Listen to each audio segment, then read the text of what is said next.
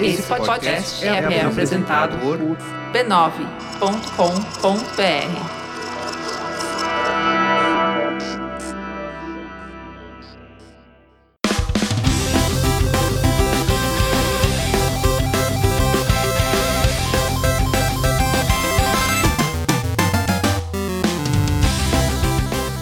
Ao vivo, o Poco Pixel número 26. Eu sou o Adriano Brandão, do meu lado tá o Danilo Silvestre, tudo bom? Tudo bom, beleza? Maravilha. Qual o tema de hoje? O tema de hoje é uma pergunta. Conhece o Mario? Que Mario? Aquele que. Ih, aquele que a gente jogou muito toda a nossa infância. Quem tinha o Nintendo, Super Nintendo. Mesmo quem não tinha o Nintendo, todas as mães do, do Brasil que nunca jogaram videogame sabem quem é o Mario. Por quê?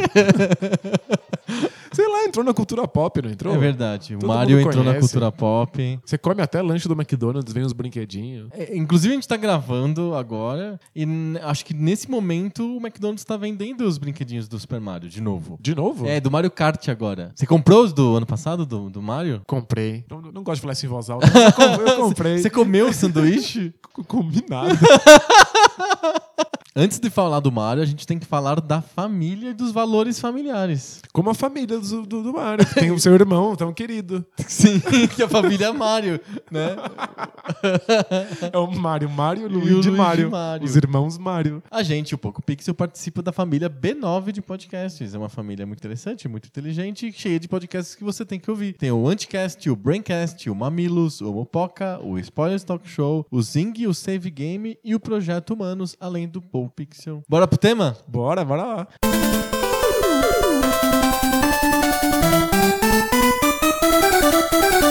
Eu vou começar o tema com uma pergunta que eu nunca faço pra você quando começa tema. Nunca? Nunca. Qual foi o teu primeiro contato com o Mario? Que inovador Nossa! essa abordagem. Essa é uma abordagem nova. A primeira vez que eu vi o Mario, eu não joguei. Só viu. É, estavam jogando, talvez você. Ah, é?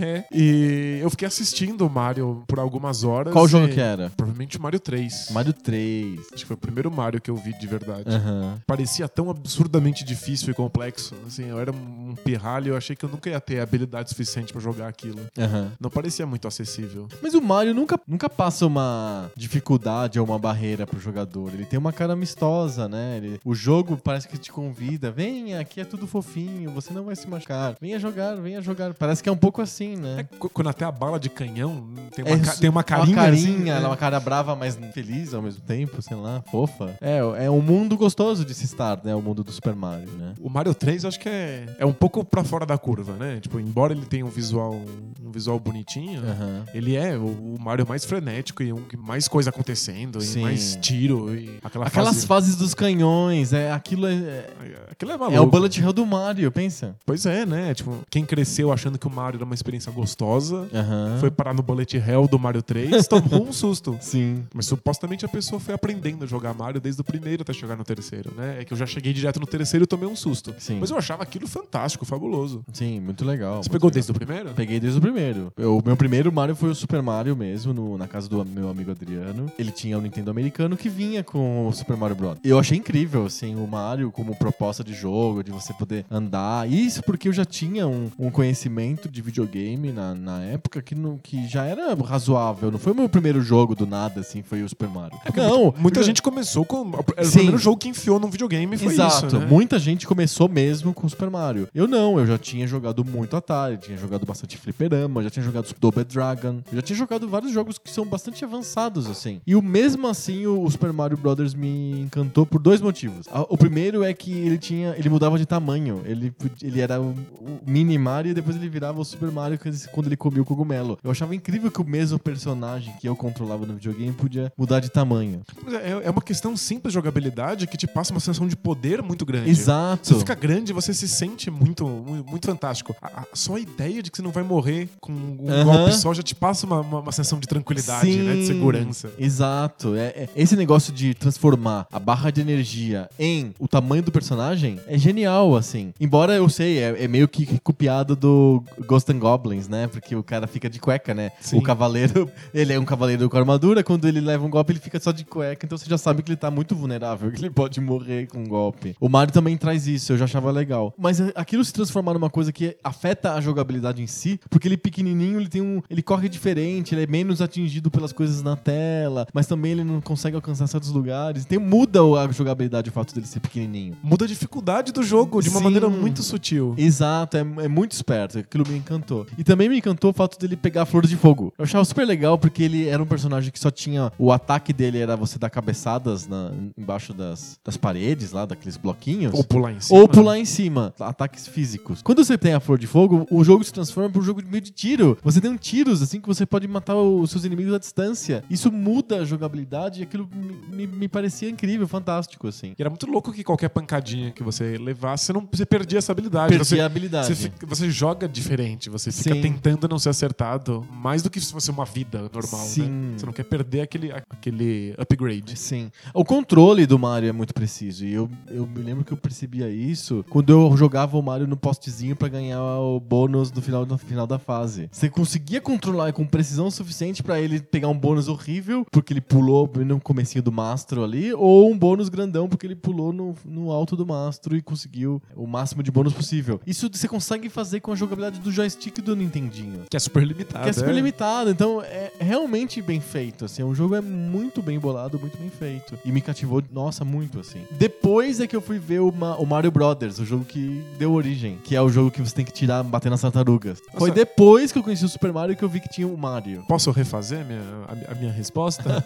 Porque eu joguei, o, eu joguei o Mario Bros. antes de ver um- o, o Super Mario. Ah, é? Eu tinha o Mario Bros. de, Nintendo, de, de Atari Aham. e jogava muito antes de ter visto ele no Nintendinho. Ah. Foi meu primeiro contato. Inclusive quando eu vi o Mario Brothers, não Super, e quando eu vi os Game Watch do Mario, os handheldzinhos da Nintendo do Mario, eu já conhecia o Super Mario. Então eu tinha uma visão, olha, é o handheld do Mario, é o Mario Brothers. Eu, não, eu eu já conhecia o personagem Mario, toda a mística em torno de Mario. Não era uma, não foi um, foi um caminho inverso, né? Eu não, não aprendi a conhecer o Mario pelo Donkey Kong, depois pelo Mario Brothers, depois pelos handhelds, depois pelo Super Mario. Foi, pra mim foi o contrário. Fiz o caminho de trás pra frente. Aí eu conheci o Mario 3 e só depois o Mario 2. É, foi uma. Foi tortuoso. O, o. Mario 2 é o filho perdido. É, exato. É, o filho, filho adotado. Exatamente. Mas antes da gente começar a fazer a, a historinha do Mario, e contar tudo, todas as nossas memórias com o Mario, eu queria fazer uma pergunta pra você, e que é uma pergunta que meio que deu motivação pro nosso, nosso podcast de hoje. Na verdade, foi um, ouvinte que escreveu isso pra gente, é no, no podcast 25, que, que foi sobre esports. E ele escreveu: Que mania que vocês têm de falar de Mario sempre? Porque a gente cita que teve o campeonato da Nintendo que tinha os, jogava um Super Mario. Então a pergunta pra você é: Por que, que a gente fala sempre do Super Mario? Por que a gente não tá fazendo aqui um especial sobre o Alex Kidd? ou Coitado. sobre o Wonder Boy? Coitado do Alex Kidd, né? Até que, até que Icarus. merecia.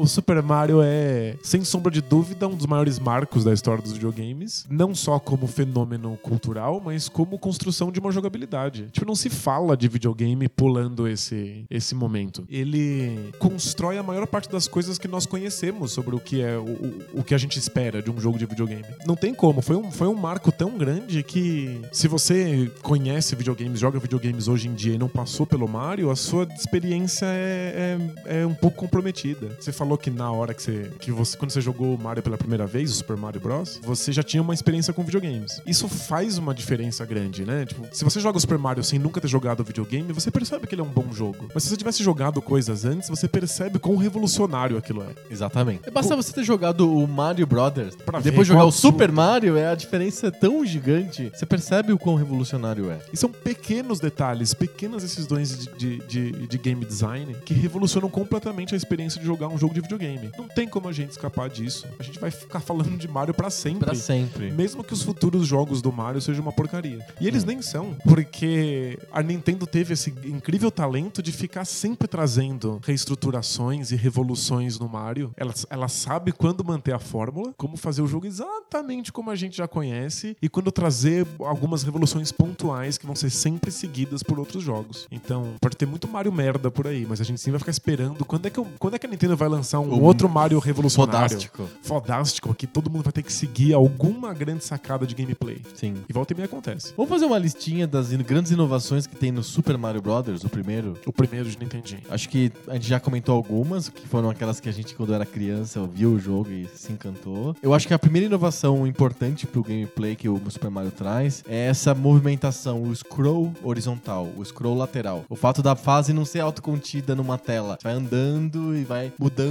a fase, o cenário da fase suavemente. É, tem que pensar que na época, mesmo os jogos em que você andava da esquerda pra direita, a, a tela ficava parada e aí quando você chegava no final da tela, ele te mostrava uma tela nova. Sim, É. era tela a tela, jogabilidade tela a tela. Tipo o Hero, por exemplo. É, mesmo o, o The Legend of Zelda, que é mais ou menos é da tela mesma a tela, exato. É mais ou menos da mesma época, do, do mesmo Shigeru Miyamoto, Sim. mas a jogabilidade é tela a tela. Tela a tela. Então você vê o, um- Prince, o Prince of Persia tem jogabilidade tela a tela. Sim. Mesmo que a gente entenda que as telas estão interligadas e que elas têm uma continuidade espacial, o, o cérebro do jogador encara cada tela como um universo à parte. Como uma fase, como um objetivo que ele precisa de cumprir. Sim. Chegar no final daquela tela, depois vem a próxima. É tipo Alcoólicos Anônimos, é sempre um dia por vez. Melhor exemplo.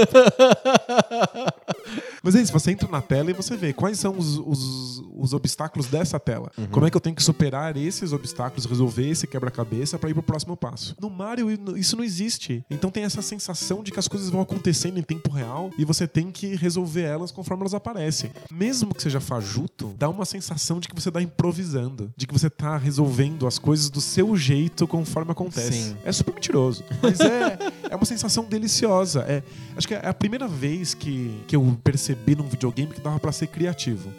Dava pra fazer coisas que estavam pra além do script. Sim. Que não tinha que resolver as telas, cada uma de um jeito. Nem tinha tela. Eu ia simplesmente pulando e correndo. E se eu quisesse voltar, eu voltava. Se eu quisesse avançar, avançava. Outra coisa que eu lembro sempre do Mario Brothers, com Super Mario Brothers como exemplos de jogabilidade revolucionária, as diferentes maneiras que você tem pra matar um, um inimigo. A maioria dos jogos só tem um jeito de matar um inimigo. Vou pensar num jogo de luta, tipo Double Dragon que eu já citei. Você dá porrada. Você dá porrada, pronto. Um jogo de tiros. Jogo de tiro, você dá um tiro. Agora, no Mario, você pode matar assim. Você pode dar cabeçada de baixo pra cima, do- acertando um bloco que vai. O, aquele movimento vai matar a tartaruga ou o bicho que estiver em cima. Sim. Você pode pular em cima do bicho. Você pode pegar o casco de uma tartaruga morta e chutar pra matar a outra tartaruga que tá vindo. E você pode jogar um, o fogo, disparar um fogo do- da flor de fogo. São várias maneiras diferentes de matar. O, o Mario é uma máquina assassina, né? E criativa. e é. criativa, assim. E não são várias maneiras que são variantes de uma. Não é como se ela jogasse, às vezes, bola de fogo, às vezes bola de gelo, às vezes bola de terra, né? É que é sempre a mesma coisa, só No muda o gráfico. é. É. Só muda o temperinho. Aham. São, são maneiras diferentes em termos de jogabilidade, né? De novo, te dá essa possibilidade do improviso. De cada inimigo você pode matar de uma maneira diferente. E Sim. pode ir variando essas coisas de acordo com, com as possibilidades. Exato. Essas duas são mudanças de jogabilidade simples, o scroll infinito e essas milhões de maneiras de matar os inimigos que estão na tela, já trazem toda uma revolução pro, pros jogos. Outra coisa que eu acho que, embora hoje a gente, a gente considere completamente normal, na época era muito revolucionário, é quão complexa, quantas possibilidades tem a física do jogo. O je- a velocidade com que o Mario corre, o jeito com que ele pula, o impacto que ele tem nos cascos e a velocidade que os cascos batem, abre um monte de possibilidades a serem dominadas. Tipo, é uma- é uma física complexa de dominar. Quando você vê, tipo, pessoas muito, muito boas em Super Mario Bros. jogando, os combos que eles fazem batendo em várias tartarugas e como elas dominam exatamente onde eles querem cair com o pulo, pulando, olhando, andando pra trás, depois Sim. pulando em algum outro. É, é muito preciso, né? Uma mecânica muito fluida que tem no Super Mario. Sim, né? a, a física é, é super sofisticada, complexa e quem domina tem muita, muitos benefícios Sim, no jogo. né? exato. Tanto é que se você cai várias vezes em cima do mesmo casco, dominando o movimento dele, Aham. vai, vai multiplicando a pontuação e te gerando muitas e muitas vidas. Sim. Sutilmente ele te, ele te premia por, Por, pela- por habilidade. por explorar as Exato. habilidades. É. É, é muito aberto, né? Apesar de você, você pensar que o Mario é bem restrito, que você tem que ir de um lado pro outro, terminar a fase, basicamente, sobreviva um campo cheio de inimigos. É isso, A né? descrição da jogabilidade. Corra do ponto A, do até o ponto A até o ponto B. Vivo, mantenha-se vivo. Tem um monte de habilidades interessantes que você pode desenvolver dentro desse, desse framework tão restrito de jogo, né? Sim. Até explorações do cenário que essa física, essas possibilidades permitem. Aham. Então você pode,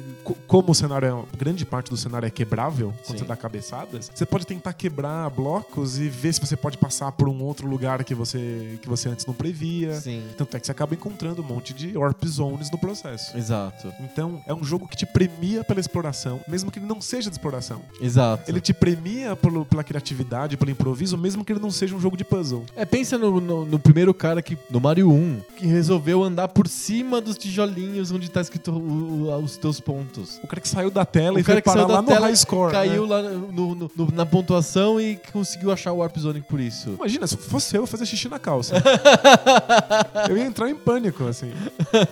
Tantas possibilidades, você nunca sabe o que, que você vai encontrar no Mario, né? Um jogo que, embora você tenha sempre fazendo exatamente os mesmos objetivos, é um jogo com um monte de, de novidades e imprevistos o tempo inteiro. E se você se cansar do jeito que você pode que você tá jogando, você pode jogar de outras maneiras. Sim. E eu acho que é um jogo também que tem uma coisa, é uma característica de jogos de tela, e o Mario acaba trazendo isso para jogos scroll, o poder do mapa. Basicamente, o jogo Mario sempre é o mesmo. O que muda é o mapa onde o Mario está. Onde que estão os blocos, os buracos onde como que estão distribuídos, onde nascem os inimigos. Tanto que quando no, no Japão lançaram o Mario 2, era basicamente o, o Mario 1 com pequenas mudanças de gameplay, assim, muito pequenos, ajustes e mapas novos. Porque as pessoas queriam mapas novos, na verdade. Elas É só isso, elas querem um mais jogo fases. novo, elas querem mapas novos, mais fases. Basicamente foi o que o- lançaram no Japão como Mario Brothers 2, é mais fases. Olha só, isso só, só levou o quê? 20 anos pra Nintendo finalmente lançar um, O editor de fases editor de fase que todo mundo sempre quis. é 30 anos, né?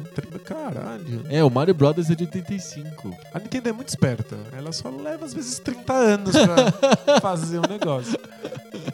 Quando lançaram o Super Mario Bros. 2 no Japão, os executivos da Nintendo of America falaram: Mas isso aqui é o mesmo jogo, a gente não quer lançar o mesmo jogo de novo pro público. E criou-se um impasse. Tinha que lançar o Mario 2, e foi um sucesso o Mario. Mas só simplesmente novas fases eles acharam muito enganação. Porque, curiosamente, não, não era mesmo um jogo completo, era uma expansão. Hoje em dia Eram teria, novas fases. hoje em dia teria saído como DLC. DLC. Ninguém, ninguém teria reclamado. Quer dizer, Teria muito, todo mundo teria reclamado. teriam reclamado de, ser, de, de DLC ser pago. Mas é, é normal, é uma prática completamente estabelecida na indústria. Sim. Quando a Nintendo lançou isso pela primeira vez, num mercado que não- não- nunca fez isso, Sim. os americanos estranharam. Eles estranharam e exigiram da Nintendo que tivesse um Mario 2 um jogo novo mesmo. A Nintendo simplesmente pegou um jogo que ela já tinha feito, lançado antes, chamado Doki Doki Panic, e trocou os personagens de personagens do mundo das Arábias, porque o Doki Doki Panic se passa numa Arábia fantástica, assim, tipo Mil e Uma Noites, assim, com personagens meio cartoon, meio mangá, aquela mistura japonesa, clássica. Normal, normal. normal. Eles trocaram pelo Mario, pelo Luigi, botaram o Toad, que era um- simplesmente um personagem secundário que falava pra você que a princesa não estava aqui, a princesa está em outros castelos. Botaram a princesa. Botaram a própria princesa e falou: Ó, tá aqui, ó, esse aqui é o Mario 2. E ele mudou totalmente a mecânica do Mario, porque não era Mario, era Doki Doki. Era outro jogo. Era outro jogo. Eles só transformaram a Arábia um pouco naqueles cenários esquisitos que tinha no Mario 1. Sim.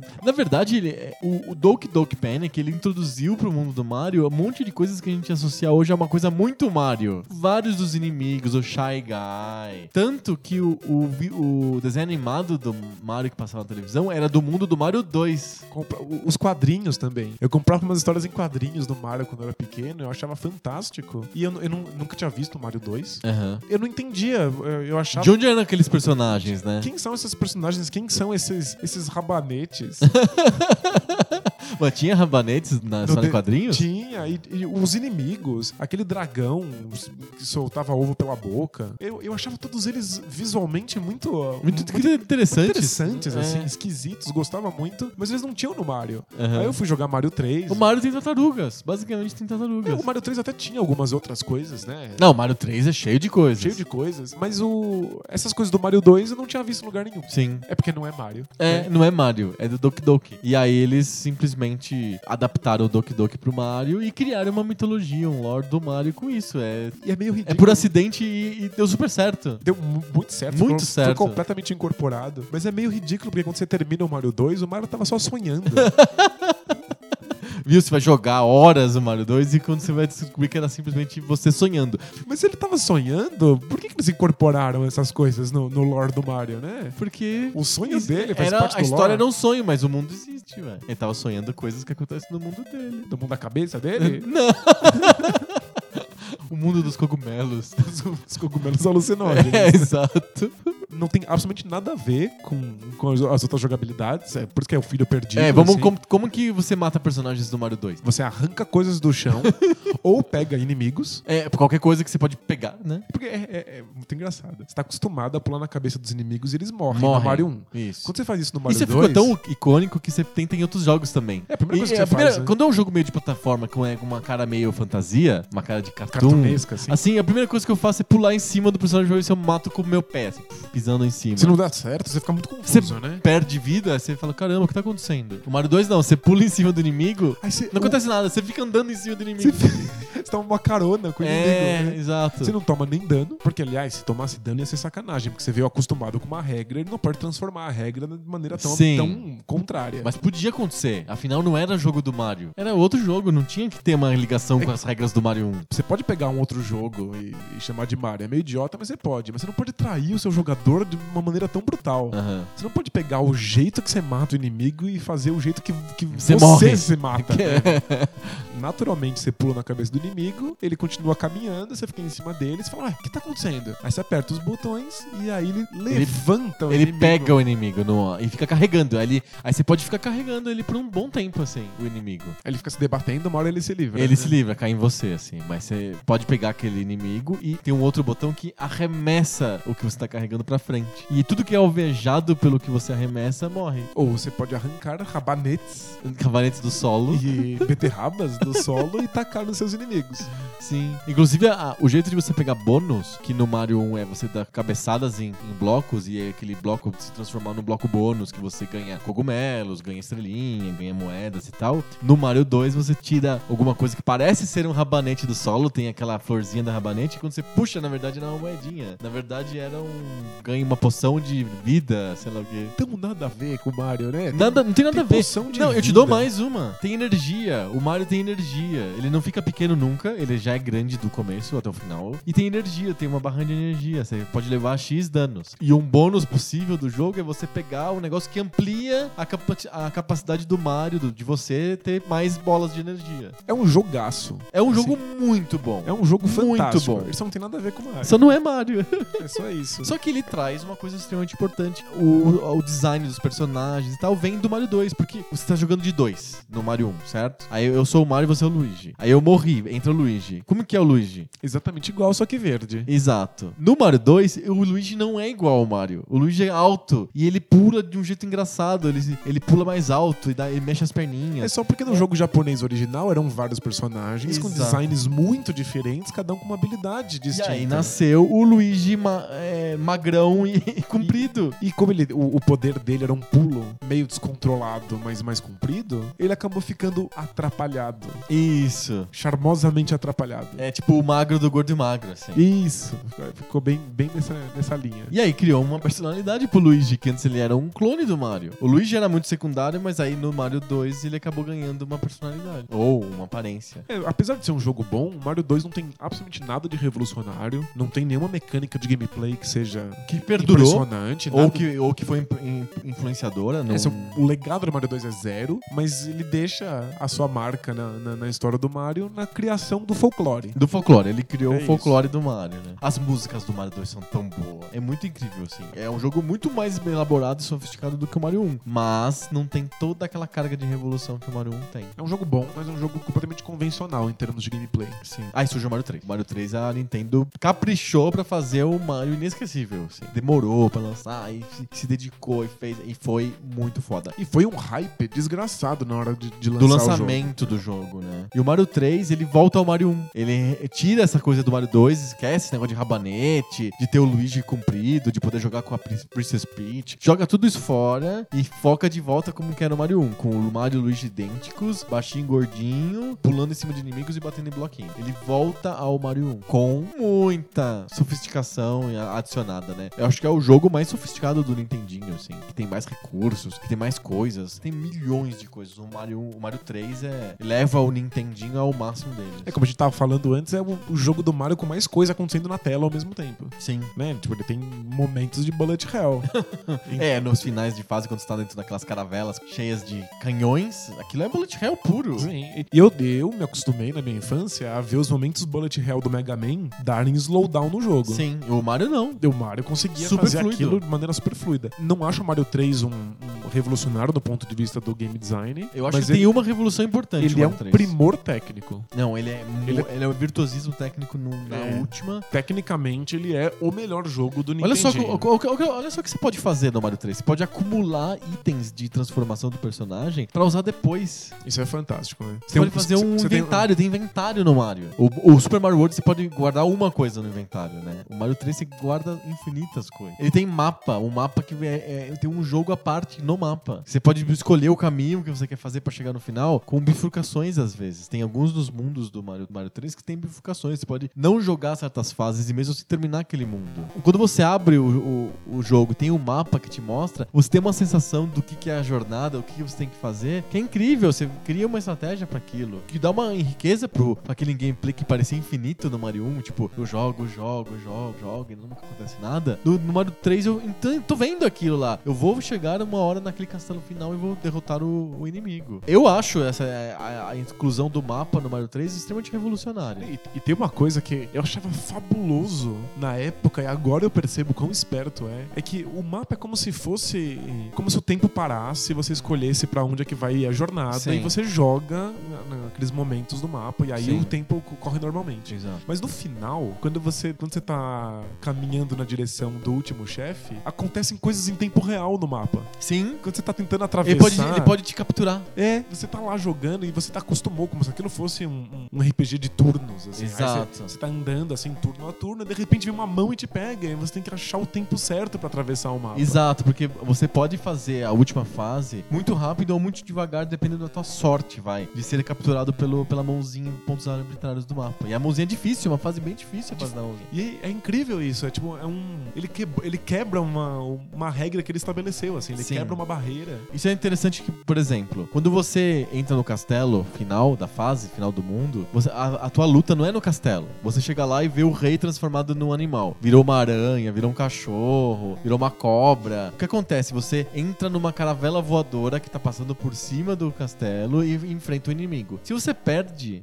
a caravela muda de lugar no mapa. Ela não fica mais em cima do castelo. Ela vai pra outro lugar no mapa. Aí você tem que ir atrás dela. E aí você talvez tenha que enfrentar uma fase que você não tinha jogado antes porque você pegou um certo atalho. Aí você tem que jogar aquilo. Isso é fantástico, tem coisas que estão acontecendo também no mapa, não só Exato. dentro das fases. Fora quando tem aqueles é, furacõezinhos, às vezes, no mapa. Às vezes tem um, aquele personagem tartaruga que joga martelos, tem um nome, não, não me lembro. Que ele também se move no mapa, você ganha um, um bônus se você mata ele. Isso é fantástico, porque integra, é como se o jogo fosse sempre um, um mesmo e único mundo. Sim, Não ficam duas coisas completamente à parte. sim. Tipo as cutscenes do Ninja Gaiden, as fases do Ninja Gaiden. Sim. né? Isso é realmente revolucionário. Mario 3 também traz o- a jogabilidade, alguns mo- movimentos que você tem, tipo de você escorregar nas, nos barrancos e da abundância ele é do, coisa do Mario 3. E todos os tipos de roupa que o Mario pode vestir pra mudar o movimento dele. Eu achava muito incrível aquilo. Porque você pegava a folhinha, você virava raposinha Mario. Aí tem o rabo, você pode usar o rabo pra bater nos inimigos. Em vez de você pular em cima do inimigo pra matar, você pode dar uma rabada no inimigo. É. Ou você pode correr e aí você carrega a tua energia pra você voar girando o rabinho como se fosse um helicóptero, assim, você consegue voar por um tempo. É resquício do Mario 2. Essa possibilidade de jogar com vários personagens, É verdade, diferentes. verdade. Mas agora, de volta pra origem. Só no Mario. É o Mario quem muda suas habilidades. Sim. Né? Eu- Pegando eu o lembrava- conceito da flor de fogo Exato. e levando além. E tinha flor de fogo. Você podia ainda ter a flor de fogo. Podia você virar ficava pe- pequeno e ficava grande também. Você podia virar sapo, né? Você podia virar sapinho, que você nadava bem melhor como sapinho do, do que como raposinha. Tem mais personagens. Tem ursinho, tem tartar, roupa de tartaruga. Tem várias roupas que tem no Mario 3 com características diferentes. Você sabe que é uma grande sacada do Mario e que os jogos têm muita dificuldade de copiar é que os outros jogos, quando eles te colocam um item desses, por exemplo, um poder que te transforma em raposa e você voa, quando eles te colocam esse poder é porque o jogo te obriga a usar isso. Sim. Porque tem um obstáculo que só pode ser vencido porque você pegou esse upgrade. O Mario não. Nenhum obstáculo no jogo exige Você não que pode você ganhar tenha um pequeno. upgrade. Você pode ser pequenininho e conseguir fechar. Então, É mais difícil, mas você consegue. É, então a sensação que você tem quando você finalmente consegue um desses poderes é de que você tá mais forte. Você, se- você sente que você tem mais possibilidades. Você não sente que você pegou uma coisa que tava pré- pré-escrita, que tava no script, só Sim. porque você precisa vencer o próximo desafio. Não é aquela coisa super comum que é te dar um item, te obriga a usar esse item. Te dar um Isso. poder, te obriga a usar esse poder. Porque o jogador se sente muito preso, né? Na verdade, você não tá fazendo a diferença. O Mario, desde o Mario 1, tem essa identidade de uma sensação de, de- de Liberdade. liberdade. É, é- é um pouco fajuta, mas é a sensação é muito importante. Sim. Você sente que está sempre sendo criativo, improvisando. A, a fase está difícil, você usa um item lá que, tava, que você tinha guardado. A tua experiência não vai ser a mesma de outra pessoa que passou por aquela fase. Eu, eu tenho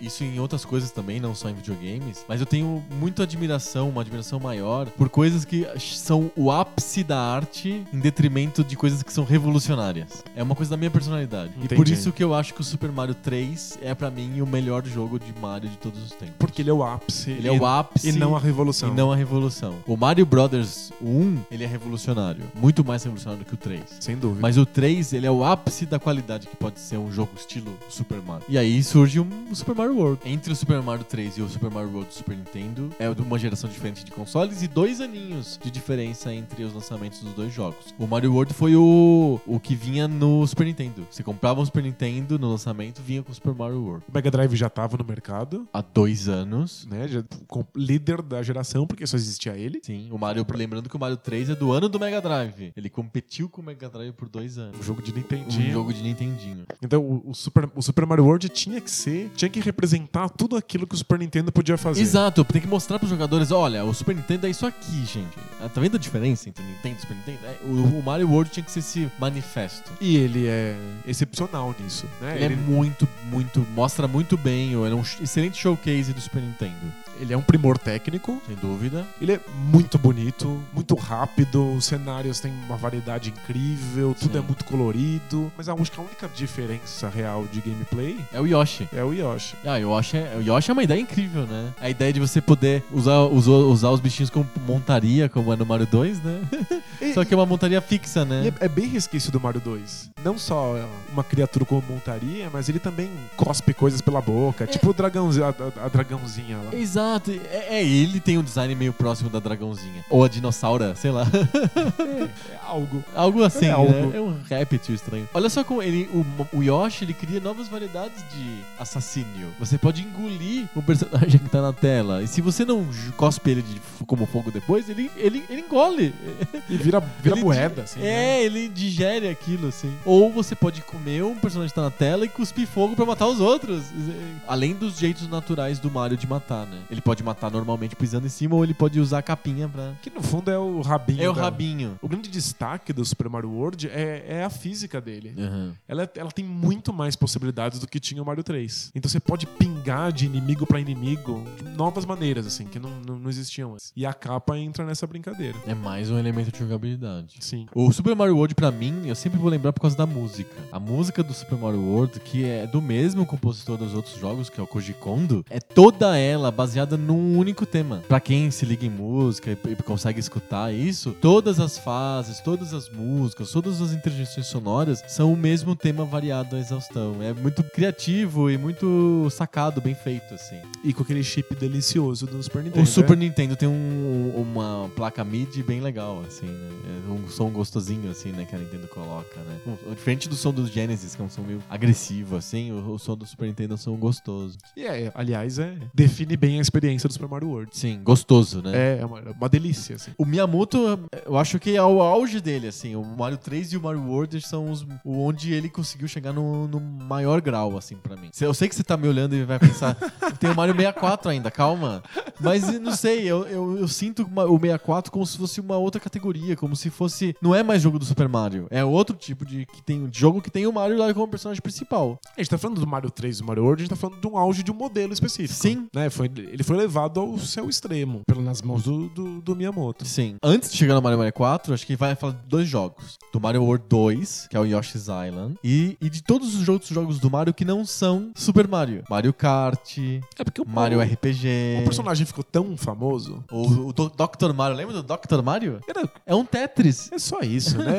As pessoas amam Tetris, as pessoas amam Mario. Mario, junta os dois. Junta os dois e pronto, a gente ganha um monte de dinheiro. Como a gente É- faz isso? A gente manda o Mario pra Rússia? Não, a gente transforma o Mario num médico, que ele tem que matar vírus. Eu acho, eu acho um caça-níquel safado. Eu sei que tem um monte de gente que ama de paixão. O, mas- Doc- o Dr. Mario? Eu não conheço É, ninguém que nossa, ame o Dr. Mario de Tem, paixão. tem gente que adora. E, e isso é uma coisa que grandes franquias sempre sonharam em fazer e o Mario conseguiu. Você criar num jogo tão simples como o Super Mario Bros., você conseguir construir em cima disso um, um folclore tão rico, mas tão rico, que uma história de RPG de 60 horas funcione dentro dele. É, As pessoas gostam mesmo do Super Mario RPG, o Legend of the Seven Stars. Gostam mesmo, é bom. É bom. É muito bom, é, é bem escrito, tem um monte de sacadas, quadrilhões de referências pra quem jogou os outros jogos. Tem que trabalhar de graça. Tem que trabalhar de graça, mas é.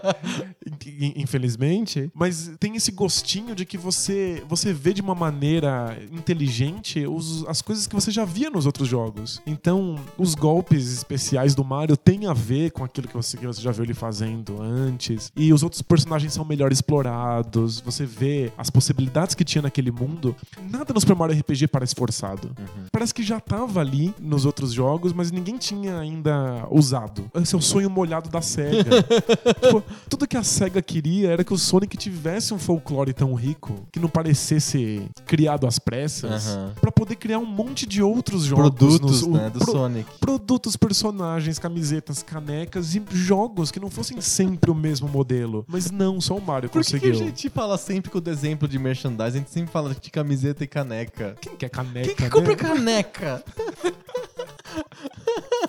Alguém. Alguém, Alguém usa deve- caneca. Alguém deve comprar canecas. Então, é, isso é uma coisa que a gente tem que aplaudir a Nintendo. Eles tornaram o Mario muito mais do que um side-scroller. Sem, sem dúvida. O universo do Mario cresceu, assim, vertiginosamente e ele faz sentido. Ele é um, ele é um mundo gostoso de habitar. Mesmo que você não tenha- esteja correndo pra frente. Mesmo que você não tenha que pular em cima dos inimigos. No Nintendinho, a Nintendo lançou vários jogos educacionais do Mario. Eu acho que o Mario, o jogo do Mario que eu mais me lembro educacional é o Mario is Missing. Que É uma merda É uma completa. merda fedorenta, mas é um jogo educativo do Mario. As crianças achavam muito incrível. É porque o Mario realmente se descolou do, do side-scroller. Sim. E simplesmente porque o mundo é fascinante. O mundo é interessante. Tudo, tudo é visualmente atrativo. Os personagens são simpáticos. Né? Dá vontade de abraçar. Dá vontade- dá vontade de tomar um chá, né? Com É. eles de cogumelo, assim. Chá de cogumelo. Tanto é que resolveram pegar esses personagens e sentar eles num kart.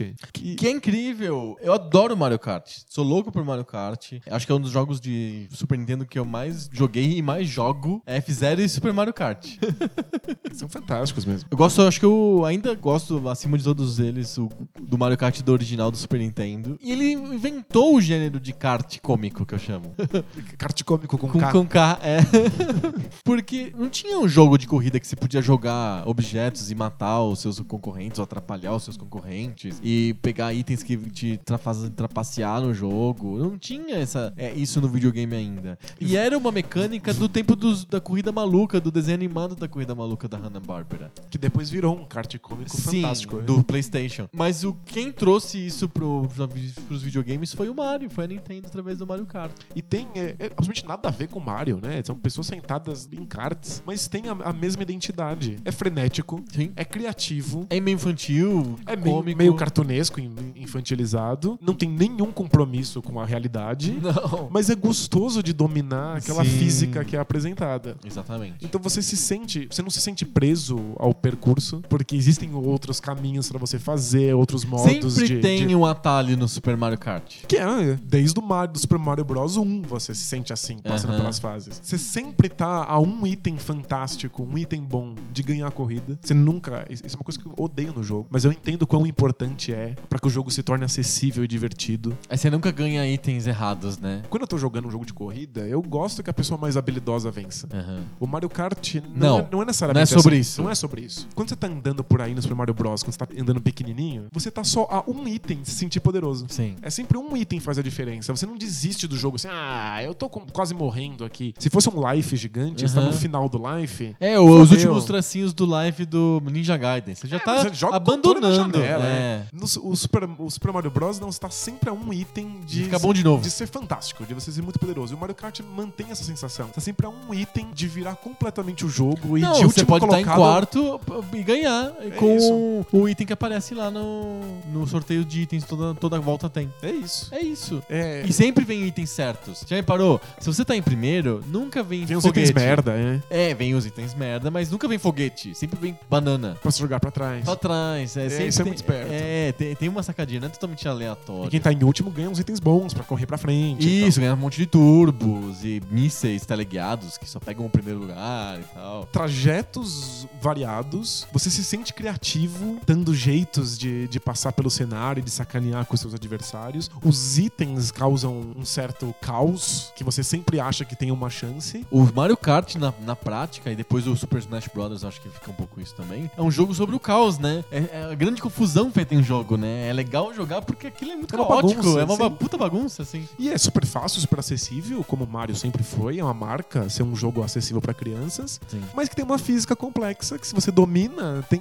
possibilidades que você não tinha percebido antes. Sim. E é o primeiro jogo do Mario em, Mode 7, né? A incrível tecnologia 3D, insira muitas aspas aqui. É, exato, é bem isso mesmo. Como que o Mario criou? A gente falou que o Mario criou a plataforma side-scroller, a- o Mario criou o kart cômico e o Mario vai criar a plataforma 3D. Como é que, como é que surge a plataforma 3D? É, assim como o Super Mario World era pra mostrar o que, que o Super Nintendo podia fazer, O Mario 64 foi pra mostrar o que o Nintendo 64 podia fazer. aliás, o Mario tem essa tradição, né? Os jogos do Iniciar, Mario, né? eles, eles são pra mostrar o que o console pode. O Super Mario Bros, o primeiro, foi feito Para o console americano. Pra só. mostrar pros Estados Unidos o que, que o Nintendinho Isso. conseguia. Depois Super Mario World pra mostrar como é que o, Super, o que, que o Super Nintendo podia fazer graficamente. E aí, quando a Nintendo finalmente entrou no, no mundo do- do- dos gráficos 3D, não fazia sentido lançar um Mario 2D. Sim. Tinha que mostrar as capacidades 3D do console. E o que o Shigeru Miyamoto fez com o Mario foi. Ele é uma espécie de tutorial pra programadores. ele mostra tudo que deve ser feito pra você fazer um jogo 3D no 64. Inclusive, ele te ensina quais são as possibilidades do controle. Porque o controle é esquisitíssimo. Sim. É, E faz sentido que seja esquisitíssimo, porque como ele é o primeiro, é- sempre vem meio. A revolução sempre vem meio torta. Olha, essa veio muito torta, né? Porque o, o controle do 64 é, parece que foi atropelado por um trator. É, é o cubista, né? Coitado do controle do 64. O, o controle é, é muito torto. Ele é o slot dos Goonies. assim. Ele parece tomar umas surras. e aí o, o Shigeru Miyamoto tem que ensinar. Como é que Não, funciona aquele Como desgraça lá? funciona? Pra que, que serve? Por que, que a gente enfiou esse monte de botão amarelo aqui em cima que parece que não tem nenhuma conexão com o resto do videogame? Aham. E aí ele, ele, ele vai mostrando no jogo a importância de você ter câmeras diferentes, poder Uhum. afastar a câmera, poder aproximar a câmera. E como você está lidando com um ambiente 3D, um mundo aberto, grande, você tem que dar possibilidades do jogador saber pra onde tá indo. Uhum. Então ele vai mostrando como é que os botões estão ali. Tem um gatilho, né, no, no, Sim, no no controle. controle do 64. Primeiro gatilho. E aí ele faz uso disso pro, pra bundada do Mario. Mostrando, Hum. olha, você aperta um botão embaixo, ele faz uma ação pra baixo Uhum. tentando dar uma noção espacial num jogo que é 3D. Ele não quis acabar com todas as marcas regis- do Mario, então ele colocou lá um mapa, mas ele tornou o mapa uma coisa 3D. Sim, é, uma- Então, é um castelo. Assim, é um então castelo com muitas e muitas portas e salas, cada sala te leva pra uma fase diferente. Eu sinto no 64 que é menos sobre a progressão e mais sobre as salas são desafios independentes. Cada uma, cada sala tem um desafio diferente. É, mas é quando, quando Quase, você- quase um jogo de puzzles, assim. é que quando você entra na, na, na fase, também não faz sentido que a fase seja uma progressão do ponto A até o ponto B. Sim, Que, aliás, é, o 3D meio que mata isso, né? foi o, o erro de, de outros jogos de plataforma. Tentar ser isso, né? Tentar ser isso, tentar os do Sonic, por exemplo, em 3D. Você tem que sair do ponto A e chegar no ponto B. Mas o que o 3D te abre outras possibilidades. É esquisito que você tenha novas possibilidades e insista em fazer as mesmas coisas. Aham. Então, a graça do 3D é que você pode andar para todos os lados e, portanto, explorar todos os lados. Então, o Shigeru Miyamoto criou vários objetivos diferentes que você vai descobrindo conforme explora, que você tem que resolver de maneiras distintas. E aí, para cada objetivo que você resolve, você ganha uma estrela e vai colecionando essas estrelas. Sim. Então é uma outra abordagem pro, pro Mario que surgiu de uma necessidade gráfica, Aham. visual. Então o- a, a grande sacada do Mario, por- do, do Mario 64, por que, que ele é tão bom? Por que, que ele é tão revolucionário? É porque ele aceita ser 3D. Ele não é um jogo 3D tentando Por fazer... obrigação. faz- tentando fazer o que o 2D já fazia. Uhum. É alguém que sentou e pensou, ok, façamos jogo 3D. O que o 3D nos permite? né? Quais são os, os novos caminhos que o 3D nos abre? E o Shigeru Miyamoto foi, foi em direção a eles. É tão bom, é tão bem feito, que durante muito tempo os jogos só sabiam fazer o que o Shigeru Miyamoto tinha ensinado. os jogos de plataforma 3D. Todos iguais aos eram Mario 64. Todos iguais. Era, era sempre o mesmo modelo. Porque, era, obviamente, ele tava desbravando um território muito novo. E ele fez com tanta maestria que ninguém conseguia pensar portas pra fora daquilo. Levou muito tempo pro, pro plataforma 3D pensar pra coisas que o Shigeru Miyamoto não tinha previsto. Sim. E não foi pra muito mais longe do que aquilo. É difícil ver um modelo ser esgotado no, no- no seu primeiro jogo. Não costuma acontecer. Não, não, não mesmo. A gente não tava falando sempre que a revolução nem sempre traz o prime time junto, né? Sim. O Mario 64 meio que faz as duas coisas ao mesmo tempo. Pois é, ele. Obviamente outras coisas foram adicionadas a ele quando os controles foram mudando, quando surgiu um segundo analógico que permitia que você tivesse mais controle sobre a câmera. Mas tudo isso já estava previsto no Mario 64. Revolução de novo vai acontecer em menor grau quando saiu o Mario Galaxy. Como que é o Super Mario Galaxy? Que é muito novo pra mim. Perceba que a gente tá de propósito pulando o Mario Sunshine, né? É, não, esse pula. A gente não quer, não quer falar sobre cocô, assim. Não, a gente tá fazendo uma, uma homenagem ao Mario. É uma homenagem esquecer que esse jogo existe. Depois do desastre do Sunshine, não saiu Mario mais Mario nenhum, até sair o Galaxy. O Galaxy. No Wii, ele é revolucionário ao criar uma jogabilidade de plataforma 3D, super frenética, com um monte de puzzles pra serem resolvidos, que não precisa de um controle convencional. Então ela, funciona muitíssimo bem com o, o Nunchaku e o, o emote. o emote. E ele é um jogo pra mostrar que controle de movimento não precisa ser jogo de dança. Uhum. Então, de novo, é o Shigeru Miyamoto sentando com os desenvolvedores e falando assim: olha, você não precisa ficar fazendo a pessoa se, se movimentar por aí. Você não precisa trocar um, um botão que é muito mais rápido e fácil de apertar por um movimento difícil de fazer com, com, com emote. Você pode criar coisas dentro da, da, da mecânica do jogo que façam o movimento fazer sentido. Então o Mario vai coletando as estrelas com, com, com emote enquanto corre com a outra mão. Ele criou uma mecânica que, que faz o, o- movimento ser uma coisa gostosa. Uma você, você não sente um imbecil de estar balançando os braços. Aham. Faz sentido. Faz sentido. Ao contrário, por exemplo, do Zelda. E por que, por que é Galaxy? É, é no espaço É, sideral? é no espaço federal. É, é- é um jogo espacial. Entendi. É o Mario de astronautinha. Não, normal. Normal. Normal. A graça tá que ele, ele visita vários planetas diferentes, com gravidades diferentes, Ah. então as regras da física vão se alterando. Aham. E tipo, no Zelda, o- em vez de atacar apertando um botão, que é uma coisa super simples, você tem que ficar dando pancadas no ar pra matar inimigos. Tipo, parece legal. Mas não é legal. Mas não é, te cansa horrores. Uhum. Tipo, dá 20 minutos de jogo se você já queria que tivesse um controle convencional. O Mario Galaxy não. É um jogo em que os, os movimentos são essenciais, que eles fazem sentido, virou o padrão pra esse, pra esse controle de movimento. Se você quer levar o Wii a sério, uma coisa que eu não faço em geral, o, o Mario Galaxy é o- a, a chave. Assim, ele é um caminho pros jogos se eles quiserem ir nessa direção. E o público respondeu bem ao Galaxy? Muitíssimo. E a crítica respondeu muito bem. Aham. É, a, a crítica com. Eu, eu não joguei tanto Mario Galaxy quanto eu gostaria, mas a crítica aponta o Mario Galaxy como um dos melhores jogos do Mario. Em- às vezes o melhor. Caso a Sony e a Microsoft queiram ir pro caminho dos jogos com movimento, o pessoal precisa sentar ali com o Shigeru Miyamoto e ver o que, que ele fez com o Mario Galaxy pra funcionar. Porque ficar substituindo o botão por movimento só e simplesmente não é o bastante. Tem que criar uma mecânica interna que faça isso ter sentido. E hoje, onde tá o Mario? Atrás do armário.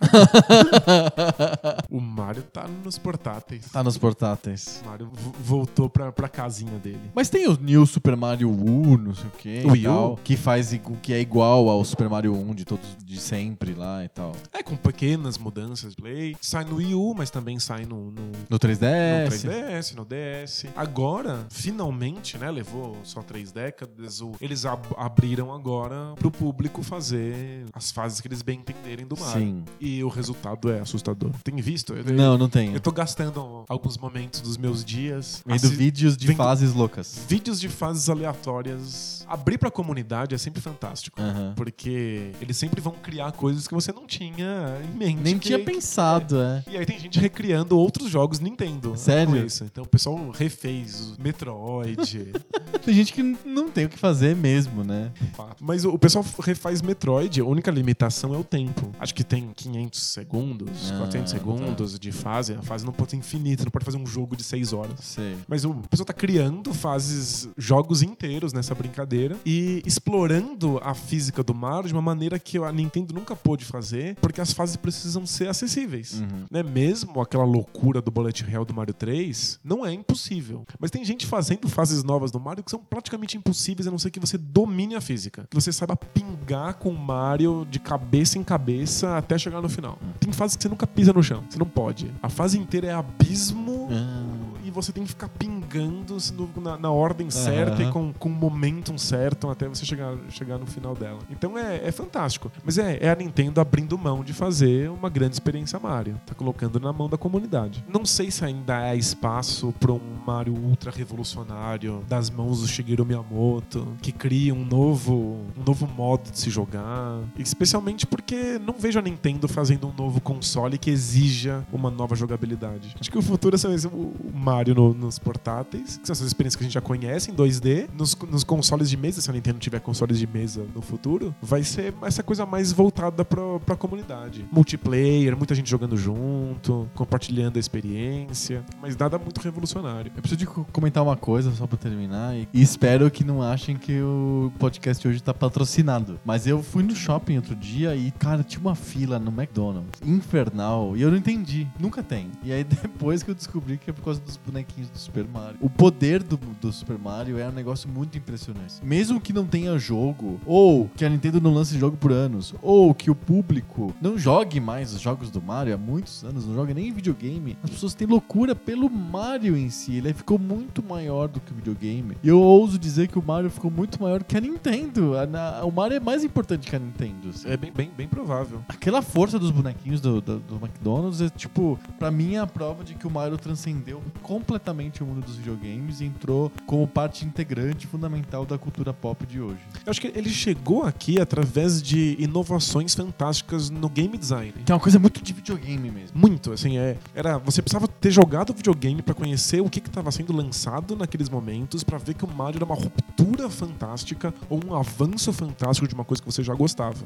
Mas as rupturas pararam, o avanço parou e o impacto cultural que essas rupturas deixaram é inacreditável. Sim. Fechou? Falamos tudo sobre o Mario? Acho que sim, acho que a gente conseguiu mostrar por que, que, que ele é tão relevante. Por que, que a gente sempre fala sobre o Mario em todo podcast? Pois é. Porque tem um motivo pra isso. Ele é mesmo muito foda. É, tanto em termos de, de jogabilidade quanto em, em termos de. Importância pra cultura pop. Exatamente. O Mario é foda. Bora debater coisas que saem do bolso? Bora, bora lá. Bora!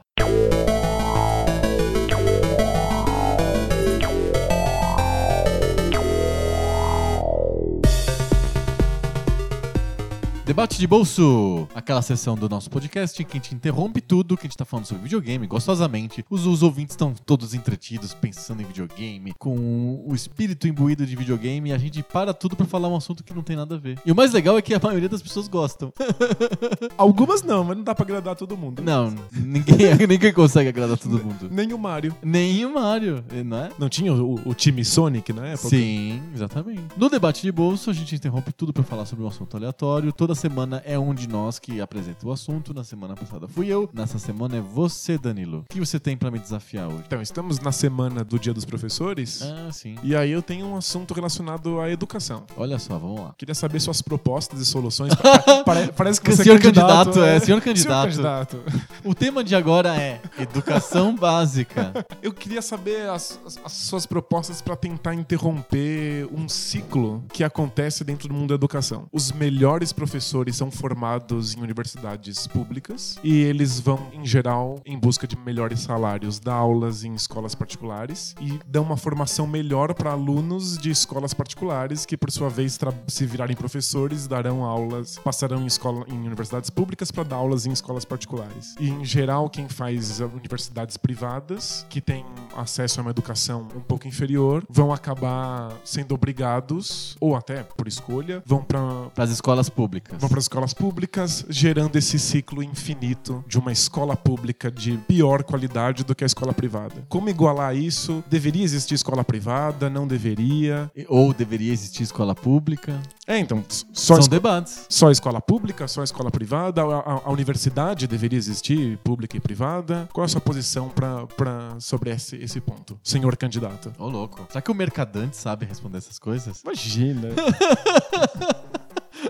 A primeira coisa que o Mercadante fez quando assumiu o, o cargo. Reassumiu. Quando reassumiu o cargo, foi completamente contra todo o parecer sobre de, de professores sobre como deveria ser o ensino de língua portuguesa. Ah, eu fiquei sabendo disso. Aí ele deu lá um. Que a gramática é, fundamental. Sei lá, acho que ele achou que ia estar arrasando, assim, né? Tipo, resolveu mostrar que entendia de educação, dando um pronunciamento sobre ensino de gramática que vai completamente contra tudo aquilo que os, que os estudantes de letras Sim. afirmam, né? Eu vi O pessoal isso. tropeça demais. Meu Deus. Enfim, é uma pergunta bem complexa essa. Eu acho que tem a ver com outro tema que eu volta e meia levanto, que é o qual o projeto brasileiro para educação superior. A gente tinha um projeto de educação, e aí não é só superior, é a educação como um todo, que é o projeto de uma educação de elite, de colégios de elite, de universidades de elite, que são as melhores, que são baluartes do conhecimento, da academia,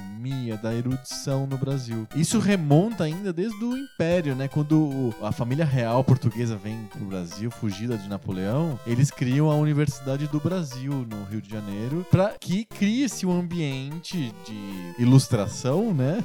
no, na colônia, que acaba- tinha acabado de se transformar na capital do Império, né? Na- no Império Português, nem Sim. não é o Império Brasileiro, né? Era um ambiente muito tosco e o Estado, né, resolveu falar: não, a gente vai transformar este ambiente tosco num ambiente digno de estar à corte. Traremos à luz. Isso, no- isso foi reforçado com a política de escolas campeãs, de escolas de elite que surge no Estado Novo e criou o imaginário de que o Estado é o, o cara responsável por trazer a melhor educação possível para poucas pessoas que têm a possibilidade de estar naquelas escolas. É o contrário de um ensino universalizante em que todos têm direito à escola, à mesma escola, com o modelo francês. O modelo francês é bem claro, né? Todas as pessoas têm direito à mesma educação. Não só têm direito à mesma educação, como o Estado é obrigado a dar a mesma educação para todos. Não é, por- não é permitido que alguém tenha uma educação diferente dos outros. A educação francesa é absurdamente padronizada. Muito. No Brasil, não. Optou-se por o Estado, e é muito típico brasileiro isso, o Estado ser um provedor de ensino de elite. O melhor ensino, com os melhores professores, para as melhores, eu tô fazendo aspas aéreas, pessoas. Que era difícil de você conseguir ter uma vaga naquelas escolas. Com sistemas de eh, vestibular ou de acesso seletivo, coisas desse tipo, que no fundo eh, acabam permitindo que só pessoas que têm grana e possibilidade de estudar antes de entrar no tal do colégio participem daquela excelência toda custeada pelo Estado. É, tem vagas limitadas, você acaba criando um ensino pré-ensino. Exato, você precisa de ter um, um jeito das pessoas entrarem nos colégios. Eu tô falando de colégio, mas aos poucos isso foi sendo modificado porque não dava conta. Colégios de elite passaram a não ser suficiente pra prover do ensino formal pra uma, uma quantidade enorme de pessoas. Muita gente fez é, ensino básico em escolas da igreja, né? É, grupos escolares que a igreja montava. Porque no- o- as, as escolas de elite do estado não davam conta de formar todo mundo. Então tinha que outras partes da sociedade or- organizada tinham que fazer alguma coisa pra suprir aquela necessidade de é, pessoas com formação, pessoas com algum tipo de ilustração. Tudo mudou no- no- com a ditadura militar. Tinha toda uma necessidade de fazer esse Brasil grande, não sei o quê. Também era um Brasil grande na educação. E aí começa a se sucatear a estrutura educacional brasileira, que antes era de colégios públicos de elite e de colégios comunitários que davam pro gasto. Começa a ter os colégios públicos serem colégios que dão pro gasto para poder atender mais e mais e mais pessoas. Nas universidades não. Optou-se pro modelo de o Estado continuar mantendo es- universidades de elite para poucas pessoas que conseguem entrar nessas universidades de elite. Sim. Surge a necessidade ao contrário, que é da iniciativa privada oferecer um ensino superior medíocre, vagabundo, De não qualidade. de não qualidade para poder aquelas pessoas que não conseguiam passar no, no- num colégio ou numa universidade de qualidade, de elite, custeada pelo Estado. É o modelo inverso o das escolas. inverso das É. escolas. Enquanto as escolas são sucateadas para atender mais e mais pessoas. E aí a elite que antes tinha o colégio público à disposição não tem mais, ele tem que fazer o próprio colégio para ela mesma, a própria elite tem que resolver esse problema dela. Na universidade não. Isso é mantido para elite, olha, a universidade ainda é um re- reduto da elite. A iniciativa privada tem que resolver o problema de quem da massa de mi- milhões de pessoas que querem ensino superior e não conseguem entrar no colégio público, no- numa universidade pública. Então inverte, temos um mundo bipolar aí. O polo do ensino básico e médio e um polo do ensino superior. E que acaba se, se alimentando. O cara sai da universidade pública, ele tem uma a universidade pública de elite e ele acaba dando aula na universidade, na, no colégio particular, que é de elite também. Ele fica no mundo de elite. E quando eu falo elite, elite não é só uma elite econômica, é uma elite intelectual também. Ah, claro. Isso muda um pouco hoje. Desde o F- FHC, desde o governo Fernando Henrique, surge a necessidade de fazer com que o ensino superior seja mais difundido, mais, mais pessoas entrando. Inventa-se a noção de que o país bem sucedido em educação é o país que forma maior quantidade de, de pessoas. E aí eles tentam é, fazer esse tipo de modelo de universidades formadoras. O Fernando Henrique não consegue resolver isso pela universidade pública, então ele tenta resolver isso pela universidade particular.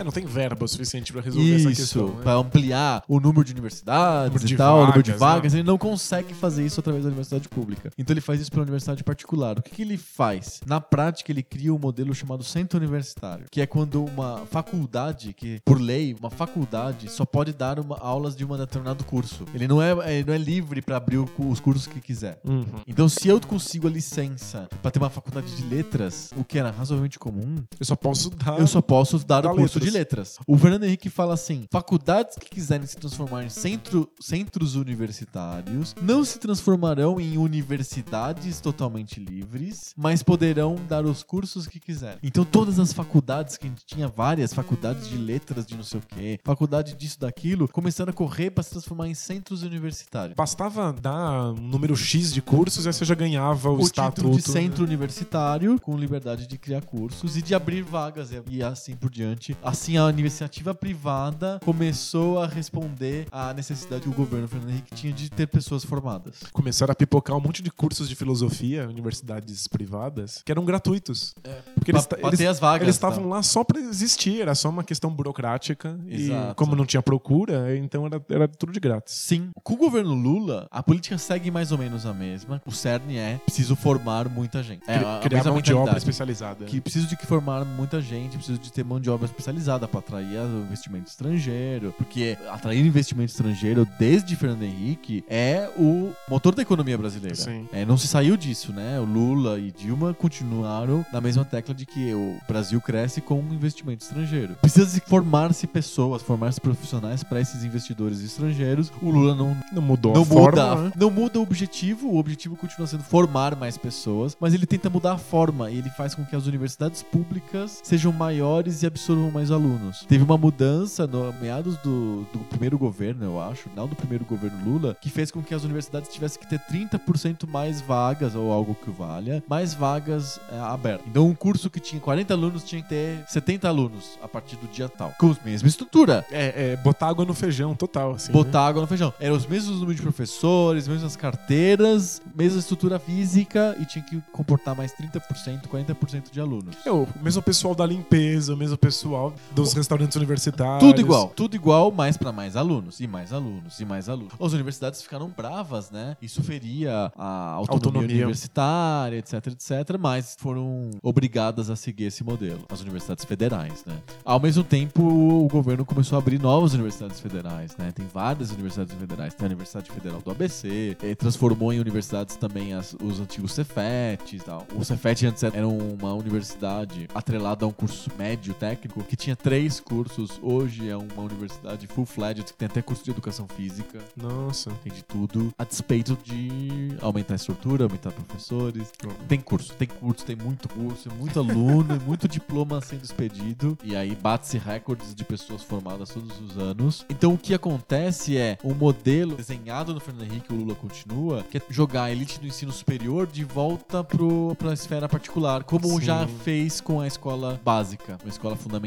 Já existem alguns pequenos ensaios de universidades particulares de excelência no Brasil. É muito pequeno ainda porque o ranço de décadas, a gente imaginando, ou até séculos, se a gente pensar ainda no Sim. Dom João VI, São séculos mesmo. que a gente tá acostumado a pensar o, o Estado provedor de ensino de qualidade, de ensino de elite, e não no- na iniciativa privada. A gente tá no, no momento, nesse momento agora, a gente tá num momento em que a gente não tem ainda um ensino superior de qualidade provido pela iniciativa privada, e, a- e o ensino superior de qualidade oferecido pela- pelo Estado tá piorando de qualidade ano após ano. A gente tá numa transição bizarra, que Tá não tem nenhuma coisa nem outra. Recebe cada vez mais Mas gente. alunos, as escolas estão super cheias. As verbas não aumentam. Não aumentam, ao, ao contrário, só diminuem. E o que acontece é que a qualidade das, das instituições brasileiras de ensino superior vai caindo ano após ano. Então a USP, que é estadual, não é federal, nem sei como que ela reagiu a essas mudanças políticas todas, se ela tem mais vagas mesmo ou não. Mas ela, você percebe que no ranking das universidades latino-americanas, os ranking das universidades é, do mundo, ela vai caindo, vai A perdendo USP, a pontos. USP aumentou as vagas, não aumentou o orçamento, pelo contrário, só caiu. E a- Ela é quebrada. É, então, ela ch- chegou ao ponto em que ela tinha 120%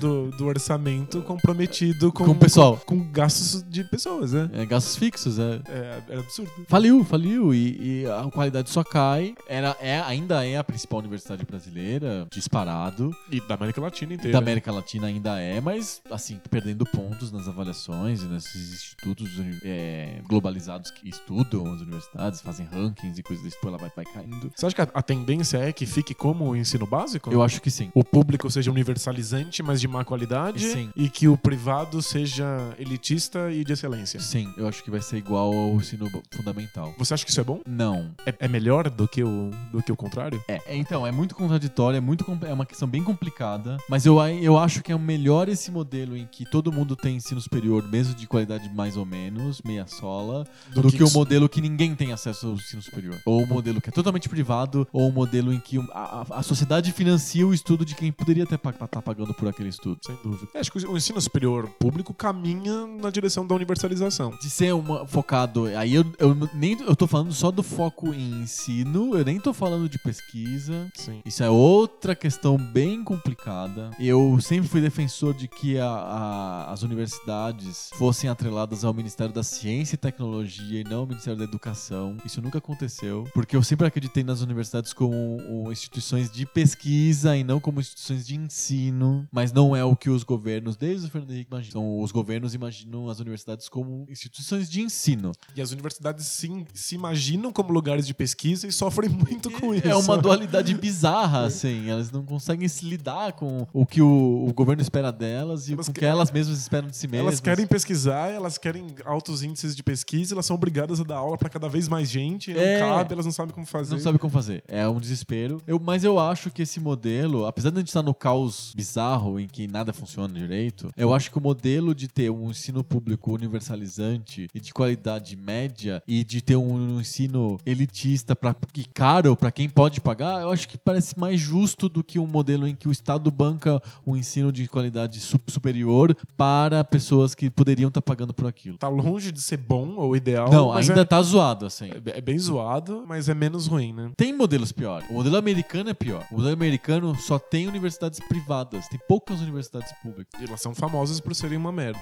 As, as As públicas. públicas são É. notoriamente muito ruins porque o ensino Elas público são americano piada, é né? muito ruim. O problema é que o ensino público americano é muito ruim, mas é universal, porque pouca gente faz é, ensino fundamental particular nos Estados Unidos. A maior parte das pessoas tá, tá na colégio público mesmo. Acham a qualidade muito baixa e reclamam disso sempre. E é mesmo, né? Tipo, os índices mostram que, que é muito fraco. É muito fraco, mas é o que tem. Ninguém tenta. Não existe essa, essa história de vou ter filho e já criar uma poupança pra que ele estude no segundo grau bom. Nos É. Estados Unidos você faz a poupança pro cara ir pra universidade. Aqui a gente começa a fazer a poupança pro cara entrar na primeira série. Porque eu quero botar num colégio importante. Ah, na, no- na- na pré-escola já. Botar na pré-escola já de gastando milhares de reais por mês em mensalidades de colégios particulares. Nos Estados Unidos a coisa fica postergada pra universidade. E não se dá tanto valor ao ensino fundamental. Todo mundo vai ter o mesmo, mesmo, ele é bem porcaria. Ninguém sabe as capitais do mundo. Não dá pra, não consegue distinguir a bandeira da França da bandeira da Itália. Tudo bem. Juntando dinheiro pra ele entrar numa universidade particular. E são universidades que entram quem quer, porque é por, é por convite. O, o reitor da universidade olha e fala: ah, essa pessoa eu deixo entrar, essa aqui eu não deixo entrar. A filha do Obama tá no processo de escolher qual universidade que ela É vai estudar. Isso. E todo mundo, todo mundo, Todo mundo quer que ela estude lá. Então o processo fica reverso, né? As universidades se oferecendo pra que ela estude lá. Porque ter uma ela- filha de um presidente Ela é importante. pode ser boa aluna, mas não É, é, diz que não ela é sobre tem, isso. Né? Diz que ela tem notas médias pra boas só. Não é ser exemplar aluna. É, pois E é. ela quer fazer cinema. Ela tá, parece que o curso que ela tá mais inclinada a fazer é o curso de cinema. Provou seu ponto. Tem modelos que são muito piores que Então, o nosso. o, o modelo americano não é nada bom, assim. Tem universidades excelentes e são esse- universidades focadas para pesquisa. Não, são as, as melhores, são as melhores pesquisa do, mundo, etc. Grandes universidades dos Estados Unidos são universidades com vo- vocacionadas para pesquisa. E é muito caro entrar numa universidade dessa. E é muito pouco universal, assim. É pouca, pouquíssima gente. É um sonho complicadíssimo, que nem ter casa própria ou um foguete próprio, sei lá. É entrar na universidade. E, que o- e o pessoal se endivida a vida inteira Tem- conseguir. Exatamente, é muito complicado. No Brasil, Brasil, você ainda tem a chance de entrar numa uni- universidade pública e não precisa pagar nada. O que limitava isso era o tal do vestibular, ter pouquíssimas vagas, você tem que fazer uma prova que te pede limites derivadas de matemática que não tem nenhum sentido Você tem que fazer no segundo- cursinhos caríssimos segundo durante grau, muitos Você anos. tem que fazer os cursinhos e tal. Então tem toda uma distorção, mas pelo menos hoje, com essa ampliação, essa esse sucateamento, infelizmente, do superior, tem mais pessoas entrando. Então, de alguma maneira, é, um, é uma equação, é um jogo sempre de soma menor que zero. É sempre ruim.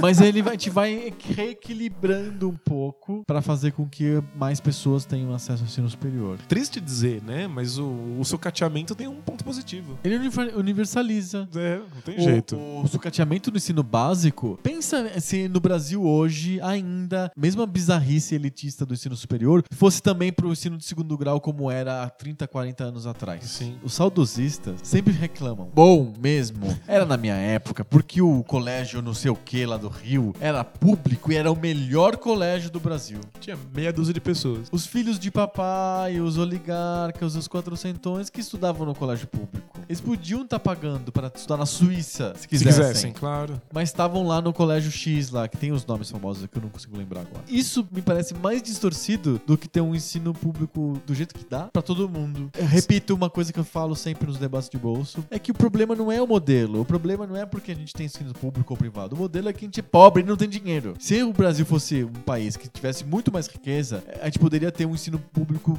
mais universal e um pouco melhor. E aí talvez a- a- a- o ensino privado ficasse desimportante. Ou ficasse só pra coisas muito do arco da velha. O cara realmente quer um ensino que seja trilingue em alemão, francês, inglês e que só talheres de ouro e tem que ter mordomos particulares. Aí tem um colégio particular, Ok. entendeu? Aí a gente pode discutir, aí é outro debate. Se é ético e se é justo que a pessoa que tem muita grana consiga estudar alemão, francês, inglês e, e usar talheres de ouro na, na hora da merenda. Mas é, essa é Na outra França questão, não né? pode. O cara pode ser o bilhardário. O filho do presidente tem que estudar no mesmo colégio de todo mundo. Mas em outros lugares não. O que você acha desse modelo? De só existir o colégio público e de ter que todo mundo ter que seguir a, a- mesma educação? Então, Ou isso é pra outra? eu acho que isso é para outro debate.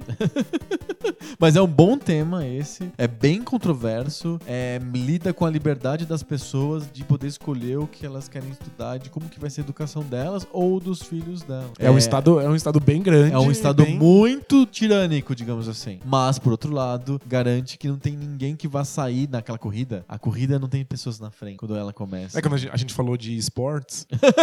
É, você tá- exato. Você tá garantindo um agon mais ideal. assim. É, exato. As pessoas têm mais condições, e, têm condições mais com, parecidas. Começa com mais XP, né? O cara que fez lá o, o colégio de talheres de ouro tem um XP maior logo no começo da partida. Isso não parece ser justo, né? É foda. Então tem que é um, li- lidar com liberdade e justiça é complicado. Aí você tem que ter um, todo um sistema filosófico, ideológico, político pra descobrir o que, que é melhor, justiça ou liberdade. Bom, eu já, já, já anotei uns oito temas para debates de bolsas futuras aqui. Eu não tenho proposta nenhuma, na verdade, eu só fiz Não, um- você uma dissertação. passaria, passaria no vestibular essa dissertação. Talvez, não sei. Não, bacana. É, você me mostrou o processo e, e eu, eu tô convencido de que o ensino superior público vai tende à universalidade É. e, portanto, vai cair de nível. Vai cair de nível, vai cair de nível. A gente- o que a gente precisa é de recuperar esse nível em algum lugar. Hoje não tem esse lugar. Bolhas de qualidade de ensino su- superior particular ainda são raríssimas. É, mas qu- quanto mais quanto mais universalizante ficar a universidade pública, mais o mercado vai correr atrás de criar esses, de criar o, esses lá, o- bastiões de qualidade. Isso. Ainda não tem uma- um ensino superior de particular de qualidade, mas acho que vai ter assim bom. que precisar. O mercado dá um jeito. Assim que o- o- os endinheirados ou os muito inteligentes precisarem de um lugar pra pra estudar. Sem começarem a se sentir lesados. e- Exato. É isso. Isso mesmo. Cartinhas? Cartinhas. Cartinhas. Cartinha.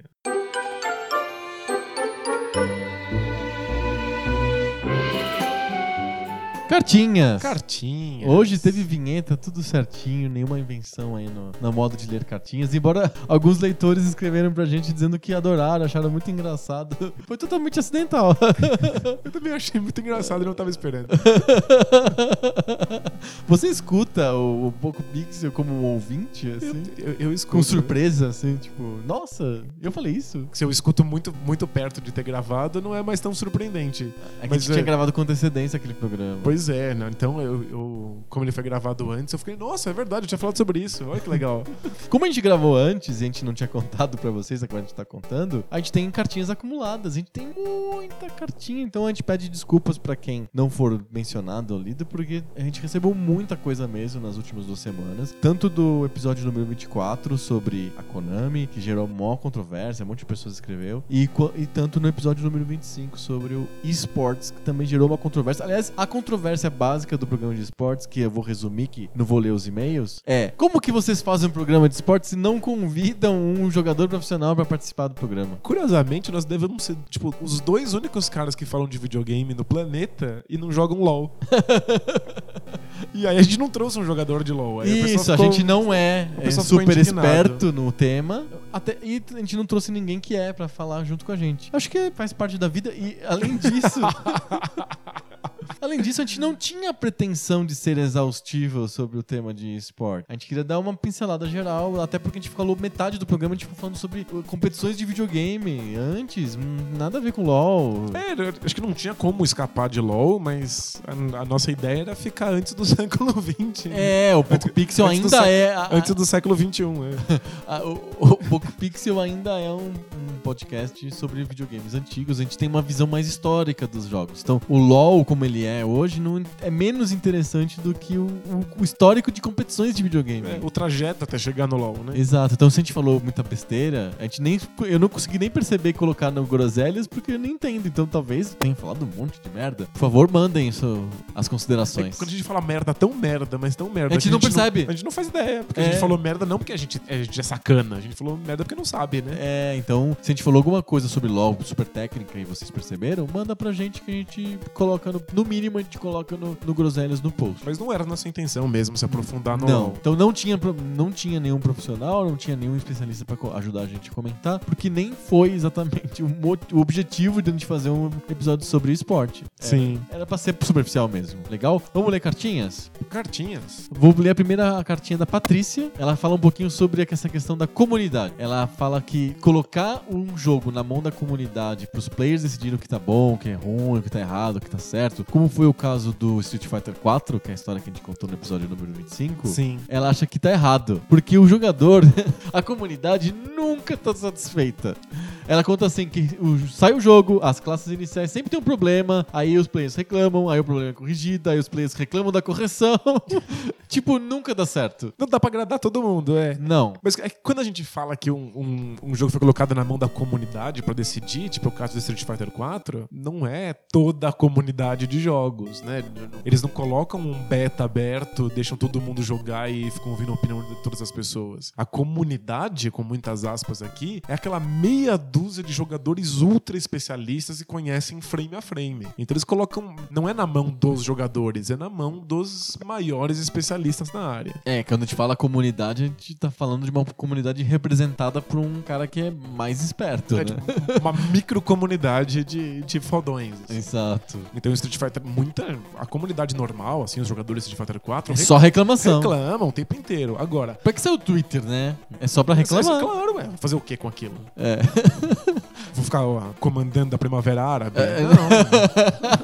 é pra xingar muito. É pra xingar muito no Twitter. Aquela meia dúzia da, da cúpula de Street Fighter 4, eles estão muito satisfeitos como é que o jogo se. Se desenvolveu. Exato. No fundo, é muito parecido com o que você falou, que ela prefere que a, a empresa, a Capcom, a desenvolvedora, saiba o que tá fazendo e ganhe muito dinheiro. é, o saiba o que ela está fazendo é falar com caras safos da comunidade que passam esse conhecimento pra empresa. É, é meio política, assim, né? É. Você não, você não- acaba não ouvindo muito o que o povo em geral quer dizer, porque tem muito conflito de interesses, cada um tá latindo uma coisa diferente. Sim. Você acaba ouvindo um ou outro douto aí e, e manda bala. Exatamente. Muito legal, Patrícia, valeu. O Paulo Torres escreveu também no episódio número 25 é, sobre esportes. Ele dá um puxão de orelha na gente, porque a gente meio que falou que a Fórmula 1 não é suficientemente esportiva. Tinha poucos pontos no espectro de esportes. Exato, a gente rebaixou a nota do. rebaixou o rating da Fórmula 1. Mas ela ainda tem viés positivo para investimento. Tem nível de investimento ainda a Fórmula 1. Não o meu investimento. não, meu, nem o meu, muito menos o meu. Você gosta? Você assiste? Não, não, não curto. Eu não entendo. Tem uns carros dando volta em círculo. Não, não- não parece fazer muito sentido. Então, mas é que a minha teoria é que assim, todo esporte tem uma capacidade igual de entreter a pessoa, desde que a pessoa tenha absorvido um background de, de alguma maneira. Então, eu acredito piamente que Fórmula 1 deve ser muito legal ah, mesmo. não, sem dúvida. Se você se dedicou a aprender todos os nomes das construtoras, do motor, achar legal os negócios de, de o, pneu da Bridgestone é mais eficiente do que o pneu da Pirelli e as mudanças de equipe dos, dos pilotos e a estratégia e não sei o que. Se você aprende tudo aquilo, seja porque você começou desde cedo a ver as transmissões na TV, ou se seu teu pai passou, ou se você leu em algum lugar, se você aprende tudo aquilo, fica bom, fica legal. Eu, o, o Denis do Bola Presa, ele sempre fala que todo esporte é legal se você conhece a historinha. Aham. Você tem que saber. Você você vai assistir um- um- uma luta de judô, não basta conhecer as regras. Você tem que saber de quem aquele cara já venceu, qual é o estilo dele, quem ele representa, quem é o mocinho, quem é o Esse- vilão. Exato, esse é o papel do Álvaro José. Sabe o Álvaro José?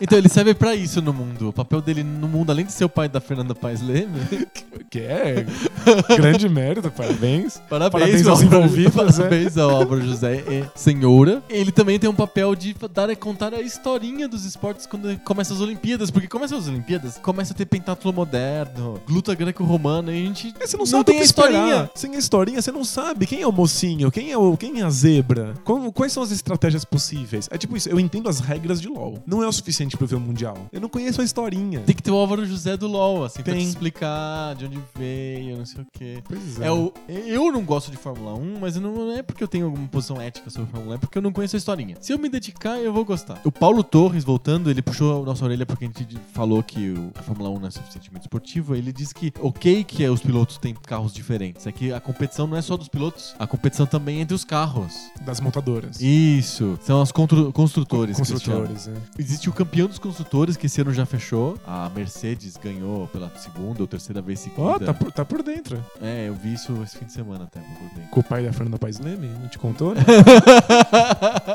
não. Ele, ele nunca, eu nunca vi ele falando sobre Fórmula 1. O, o, o Álvaro José da Fórmula 1 chama Reginaldo Leme. Ele também tem, um- tem, um- tem uma filha gata, não? Não! Cartas pra redação. Alguém conhece a filha do Reginaldo Leme? pra ver se tem a ver com o Álvaro José. E aliás é Leme, né? É verdade. É. Será que são irmãos? Muitas conjecturas.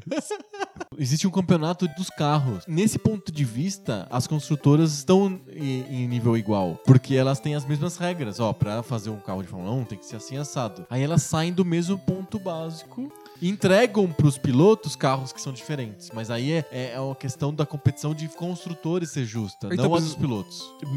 Minha pergunta pra reavaliar a condição es- esportiva da Fórmula 1, como se eu fosse dar um parecer, né? Quem se Aham. importa com o meu parecer? Vossa Excelência, por favor, vote a favor ou contra a Fórmula 1. O quanto o capital influencia isso? Tem limite de gasto de dinheiro Eu pras- acho que na Fórmula 1 não. pra, pras construtoras? Mas em outras modalidades, tipo a Fórmula Indy, eu acho que tem. Porque senão, tipo, a Mercedes Ou pode salary cap da Fórmula 1. né? É, porque senão a Mercedes gasta uma, uma fortuna maluca pra fazer um supermotor, tem uma outra construtora que tem meia dúzia de, de, de reais, aí Sim. fodeu. Mas voltando, voltando ao e-mail do Paulo Torres. Ele falou sobre a Fórmula 1 porque o campeonato é o campeonato de construtores em primeiro lugar, e em segundo lugar o campeonato de pilotos. E o campeonato de pilotos é desigual porque eles têm máquinas desiguais competindo. Mas os construtores, a princípio, não. Eles partem da mesma premissa que são as regras de É. construção dos carros. Mas, insisto, se não tem limite de gastos com os carros e os motores, é muito pouco esportivo. Uma empresa pode fazer um supermotor e aí não tem a menor graça. Ma- última cartinha pra gente encerrar o programa hoje é a cartinha do Pedro de Moraes. Ele, é- essa cartinha ele escreveu no podcast 24 sobre a Konami, em que a gente fez um debate de bolsa, tá vendo? Opa, é a cota? É a cota, sobre mass shootings. Lembra desse debate de bolsa? Sim, sim. Ele vem com dados, o Pedro de Moraes vem com dados sobre a incidência de problemas mentais nos participantes ou nos causadores de mass shootings nos Estados Unidos. Tem isso, dizem que pouquíssimos tinham registro de problemas psicológicos antes dos massacres. Não é isso. Não é esse o problema do- dos mass shootings. Não é uma questão de pessoas doentes. É, mas é aí... a teoria do Pedro. Eu não, eu não sei. Ele tem, ele tem números e dados, mas o, o problema é defina problemas mentais. Porque eu entendo que talvez esses atiradores não fossem psicóticos. É, faz sentido. Mas eles podem ter danos psicológicos muito sérios por uma série de traumas ou por causa da estrutura em que eles foram inseridos que levaram eles a essas condições. Sim. Não necessariamente você precisa ser psicótico para ter um, um- problema psicológico Sim, que te leve a um tiroteio desses, né? Perfeito. Adorei essa contribuição Eu- do eu- eu Pedro adoro no dados, né? É muito legal. Tem, tem, tem número, assim, eu não tenho nada de número, mas eu piro, assim, eu acho muito foda. Acho bonito. E, e aí o Pedro termina com uma coisa que eu vou compartilhar com o público, que é tão legal. O Pedro diz que ele não sabe quem é, se sou eu ou se é o Danilo, mas tem um cara no programa que possui uma risada adorável. Adorável, é, tipo, é, é pra pôr no currículo, assim, É. do, do OK Cupid. Assim. Minha risada é adorável. aí, ó, a gente riu quem, agora. E quem que é a risada adorável? Só que sou eu? Ri você aí, depois eu rio pra gente tirar a prova. não consigo rir assim sem nenhum motivo. é. Já riu. E aí, vocês que estão ouvindo a gente, qual de nós tem a melhor risada? A melhor não, a mais adorável. Fazer, posso, coloque no Twitter a hashtag Tim Adriano. Tim Danilo no Campeonato Mundial de Risadas Adoráveis. Chega, vambora. Bora. Semana que vem a gente volta com mais risada nova. Sobre videogames adoráveis. Valeu! Tchau.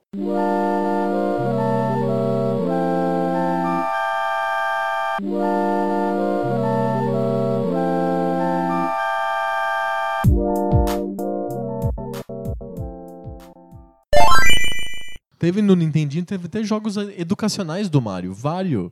É. Teve vários jogos. Mario, Mario. it's, it's a me. Vários.